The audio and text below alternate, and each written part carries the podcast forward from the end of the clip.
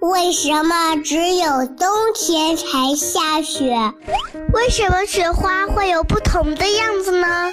为什么含羞草会把叶子闭上？为什么飞机又大又重，还能在天上飞呢？大自然非常奇妙，除了这些，还有更多的秘密等着我们去发现呢。天天告诉你，我的好孩子，你好呀！这里是糊糊妈妈讲故事。今天，糊糊妈妈要继续为你讲《天天告诉你》第七十二集。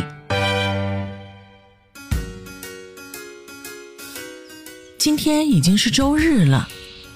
芝芝的爸爸妈妈明天一早就要上班，他们和腊梅奶奶商量之后，决定吃完午饭就回家。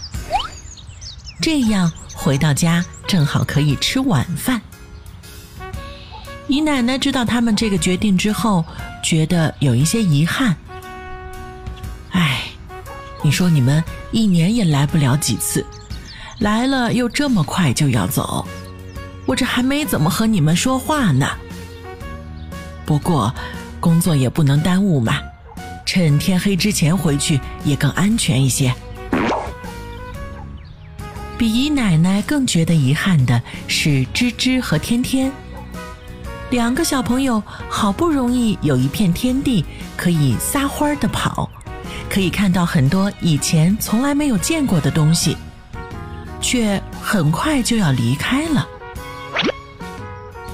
天天有点不高兴的嘟着嘴巴说道：“嗯，姨奶奶这儿这么好，我一点也不想离开。”芝芝本来也不愿意这么早走，听天天这么一说，忽然有了一个大胆的想法。他把天天拉到一旁，悄悄地问：“天天，如果只让我爸爸妈妈回去？”我们和腊梅奶奶留下来住一段时间，你愿意吗？天天瞪大了眼睛，愣了一下，忙不迭的点头说：“愿意，愿意，当然愿意啦。反正回家之后，爸爸妈妈也没空陪我。姨奶奶这儿有山有水，有花有草，有蔬菜瓜果，我太愿意留下来住了。”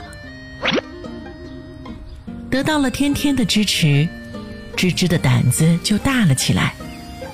他向爸爸妈妈和奶奶提出了自己的想法。本以为他们不会同意，没想到爸爸只是稍微思考了一下，就说道：“嗯，那好吧，奶奶陪你们在这儿享受自然，亲近自然。我们回去。”把你和天天的衣服收拾几件寄过来，你们呢就玩够了再回来吧。芝芝和天天听到这个好消息，激动地跳了起来。腊梅奶奶和姨奶奶当然也很高兴，她们姐妹两人又可以多相处几天了。一顿丰盛的午饭过后，芝芝的爸爸妈妈就要走了。姨奶奶拿出了好多乡下的特产给他们带回去。芝芝爸爸大包小包的往车上搬东西，芝芝妈妈却有点不太放心女儿。她千叮咛万嘱咐，交代了好多好多话，才不依不舍的离开。当车子彻底看不见的时候。天天忽然一边绕着院子跑，一边欢呼道：“耶！天天的快乐生活就要开始了！大山我来啦，小溪我来啦！”姨奶奶看到天天这么开心的样子，就决定带他们四处转转，熟悉一下环境。天天跟着大家，沿着田埂慢慢的走。嘴里念念叨叨的，还背着绕口令呢。吃葡萄不吐葡萄皮，嗯，不吃葡萄倒吐葡萄皮。姨奶奶听到了，就把大家带到了葡萄架前，笑着说：“天天，你看，这不就是葡萄吗？”天天和芝芝看过去，却怎么也不肯相信，这只有指甲盖大小、泛着青绿色的硬邦邦的小豆子，居然是他们吃过的紫水晶一般的葡萄。姨奶奶看到两个小朋友震惊的样子，就说道：“怎么，你们两个看傻了？葡萄还没成熟的时候，就是长这个样子呀。”而且你们知道吗？葡萄的家乡在遥远的西亚地区，在距今两千多年前的汉代，有一个人叫张骞，他奉汉武帝的命令出使西域，回来的时候就带回了包括葡萄在内的很多东西。从此之后，我们国家的人才吃上。葡萄这种外国来的水果，葡萄有很高的营养价值，它富含多种矿物质和多种维生素，还有人体所需的氨基酸。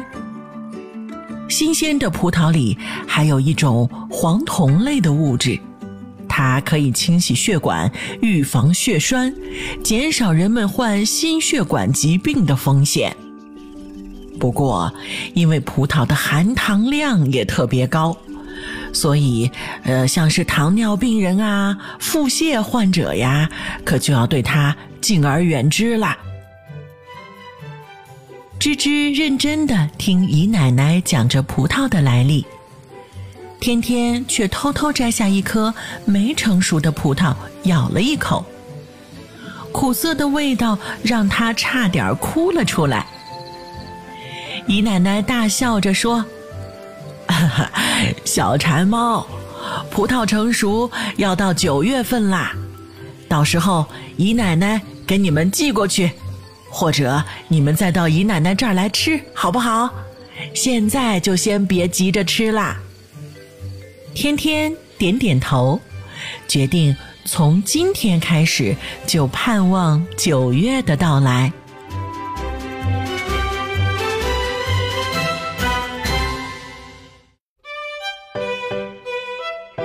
天天告诉你第七十二集《紫水晶的来历》，今天就为你讲到这儿啦。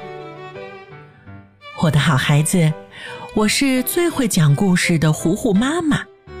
如果你喜欢我，欢迎你来微信上找我做好朋友。你可以在微信公众号搜索“糊糊妈妈”，也可以在微信页面右上角点击加号。添加好友里面搜索“我爱糊糊妈妈”这六个字的拼音全拼，就可以找到我啦。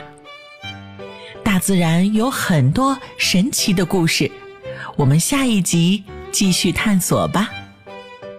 天天告诉你，下一集再见啦。